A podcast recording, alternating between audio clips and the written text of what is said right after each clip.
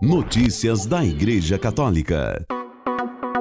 Quinta-feira, 9 de março de 2023. Hoje é dia de Santa Francisca Romana, exemplo de caridade a toda prova.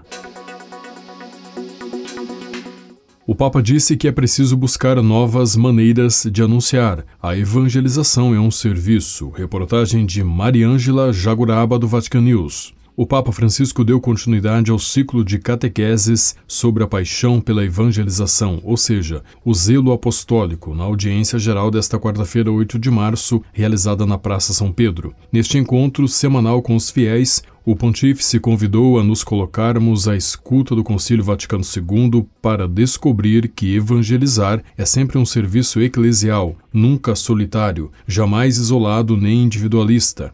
A evangelização sempre se faz na eclésia, ou seja, na comunidade, sem proselitismo, porque isso não é evangelização, sublinhou o Papa.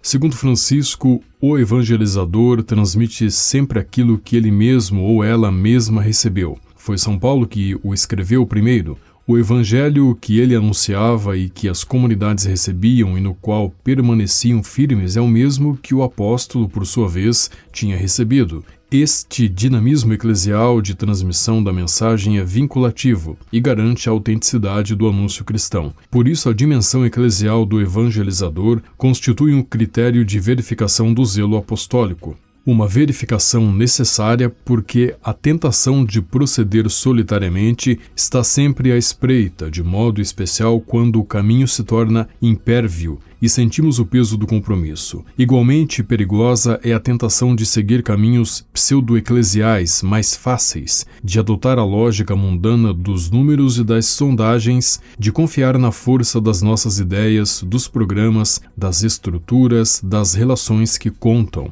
A seguir, o Papa falou a propósito do decreto Ed Gentes, o documento sobre a atividade missionária da Igreja, afirmando que este texto conserva o seu valor até no nosso contexto complexo e plural.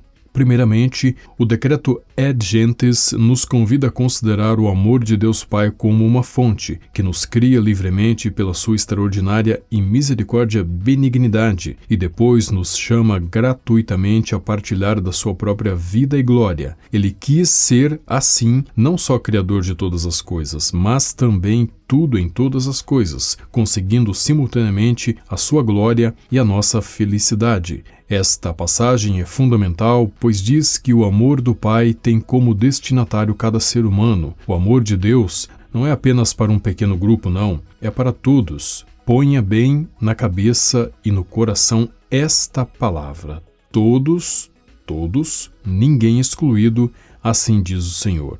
E esse amor por todo ser humano é um amor que alcança cada homem e mulher através da missão do Filho, medianeiro da salvação e nosso Redentor, e mediante a missão do Espírito Santo, que age em cada um, tanto nos batizados quanto nos não batizados. O Concílio Vaticano II recorda que a Igreja tem a tarefa de continuar a nossa missão, a missão de Cristo, que foi enviado a evangelizar os pobres. Por isso, acrescenta Ed Gentes, a Igreja, movida pelo Espírito Santo, deve seguir o mesmo caminho de Cristo, o caminho da pobreza, da obediência, do serviço e da imolação própria até a morte, morte de que ele saiu vencedor pela sua ressurreição.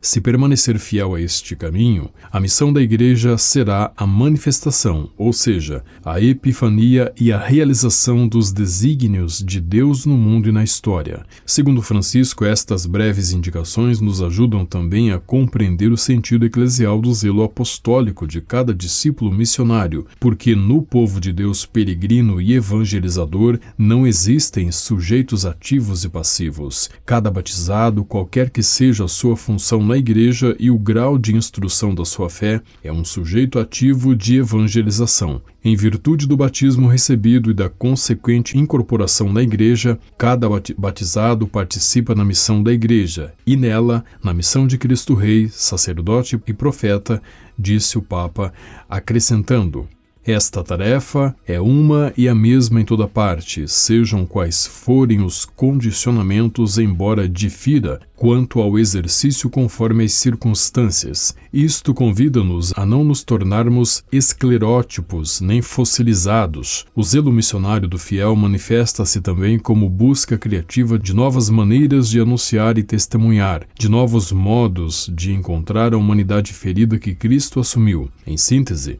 de novas formas de servir o Evangelho e a humanidade.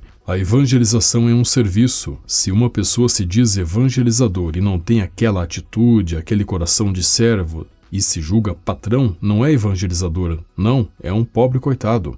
Peçamos ao Senhor a graça de tomar nas nossas mãos a vocação cristã e dar graças ao Senhor por aquilo que nos deu, este tesouro, e tentar comunicá-lo aos outros, concluiu o Papa. Notícias da Igreja Católica. Papa agradece às mulheres por compromisso na construção de uma sociedade mais justa. Neste Dia Internacional da Mulher, agradeço-lhes pelo compromisso na construção de uma sociedade mais humana, através da sua capacidade de perceber a realidade com um olhar criativo e um coração terno, disse o Papa Francisco no dia da audiência geral, no final da audiência geral de ontem, 8 de março. Francisco disse que isso é um privilégio só das mulheres. Notícias da Igreja Católica. Escutar o povo de Deus é realmente escutar o que o Espírito Santo diz à Igreja, disse o arcebispo de Trujillo, no Peru, Dom Miguel Cabrejos Vidarte, presidente do Conselho Episcopal da América Latina e Caribe, o CELAM, na abertura da Assembleia Regional do Cone Sul, no dia 6 de março, em Brasília. Para Vidarte, o conceito de povo de Deus pode ser considerado o grande ponto na Eclesiologia do Concílio Vaticano II. A Assembleia discute ao longo desta semana o documento para a etapa continental do Sínodo da Sinodalidade 2021-2024, convocado pelo Papa Francisco. 186 representantes da Igreja Católica da Argentina, Chile, Paraguai, Uruguai e Brasil participam do encontro que acontecerá até sexta-feira, portanto até amanhã, 10 de março. Notícias da Igreja Católica. Catedral de Notre-Dame de Paris reabrirá em 2024. O supervisor da reconstrução da Catedral de Notre-Dame de Paris, na França, general Jean-Louis Georgelin, anunciou na segunda-feira, 6 de março, que o templo será reaberto em 2024, após o incêndio de 15 de abril de 2019 que deixou uma parte do templo destruída. Notícias da Igreja Católica. O padre Juarez Albino Destro foi nomeado ontem bispo auxiliar de Porto Alegre. Nascido em Criciúma, Santa Catarina, em 9 de abril de 1957, Dom Juarez fez sua profissão religiosa na Congregação dos Rogacionistas do Coração de Jesus em 27 de janeiro de 1990, sendo ordenado padre em 24 de agosto de 1996. Desde 2019, o bispo é assessor da Comissão Episcopal Pastoral para os Mistérios Ordenados e Vida Consagrada da Conferência Nacional dos Bispos do Brasil.